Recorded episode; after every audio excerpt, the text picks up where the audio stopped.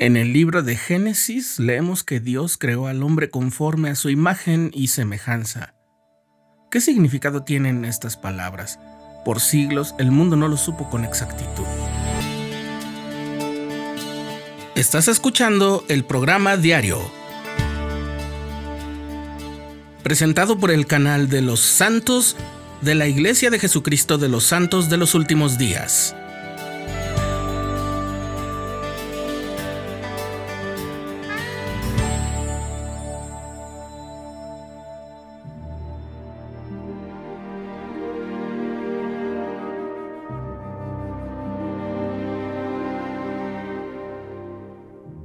Y dijo Dios, hagamos al hombre a nuestra imagen, conforme a nuestra semejanza, y tenga dominio sobre los peces del mar, y sobre las aves de los cielos, y sobre las bestias, y sobre toda la tierra, y sobre todo animal que se arrastra sobre la tierra. Y creó Dios al hombre a su imagen, a imagen de Dios lo creó, varón y hembra los creó. Este es el relato de la creación del hombre y la mujer que leemos en el libro de Génesis, que como ya explicamos en un episodio previo, fue escrito por el profeta Moisés. Sobre la palabra hembra quiero hacer una pequeña aclaración. La palabra hembra no es necesariamente ofensiva, porque no es una palabra que se refiera exclusivamente a los animales. En realidad esa palabra es el resultado de la evolución de la palabra fémina, que es la palabra en latín para mujer. A ver, simplificando mucho ese proceso, la palabra parece haber evolucionado así de fémina a femna por la pérdida de la vocal postónica, a fembra por la metástasis del grupo consonántico MN en MBR que transforma la líquida N en la líquida R, y hembra, finalmente, por la sustitución de la F con la H que fue de uso común en los primeros años del español como tal. Sí, sí, ya sé que vas a decir que no era necesario tanto tecnicismo, solo quería hacerte saber por qué la palabra hembra en realidad significa mujer sin que sea solamente referido a los animales. Bueno, aclarado esto, para no andar suponiendo cosas sobre el lenguaje de las escrituras que no corresponden, vamos a lo sustancial. Fuimos creados como hombre y mujer a la imagen de Dios. Sobre esto, el presidente Brigham Young dijo, El hombre fue hecho a imagen de su creador, es exactamente como él.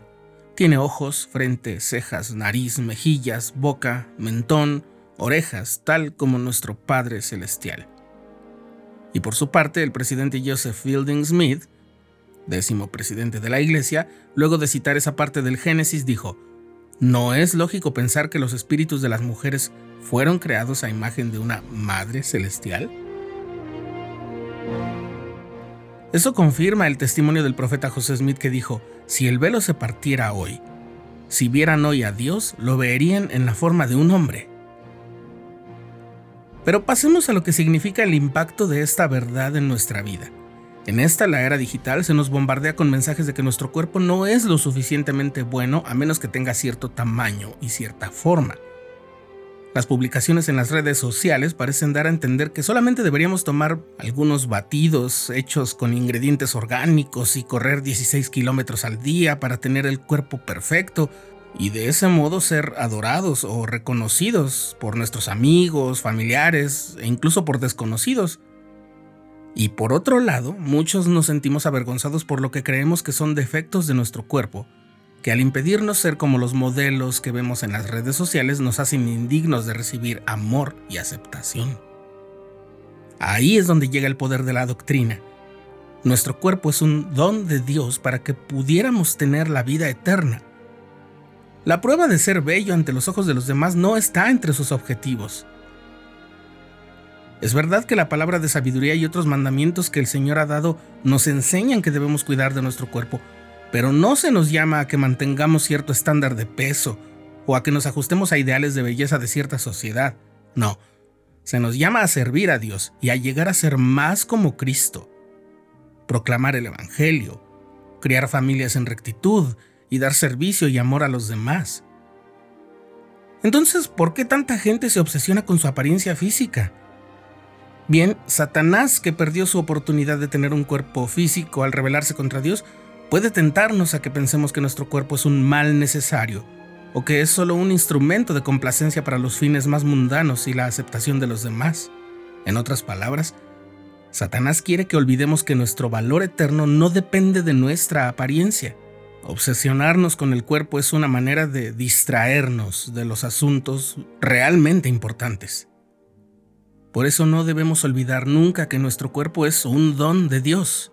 Entre muchas otras cosas, lo necesitamos para adquirir experiencia y para recibir las ordenanzas del templo.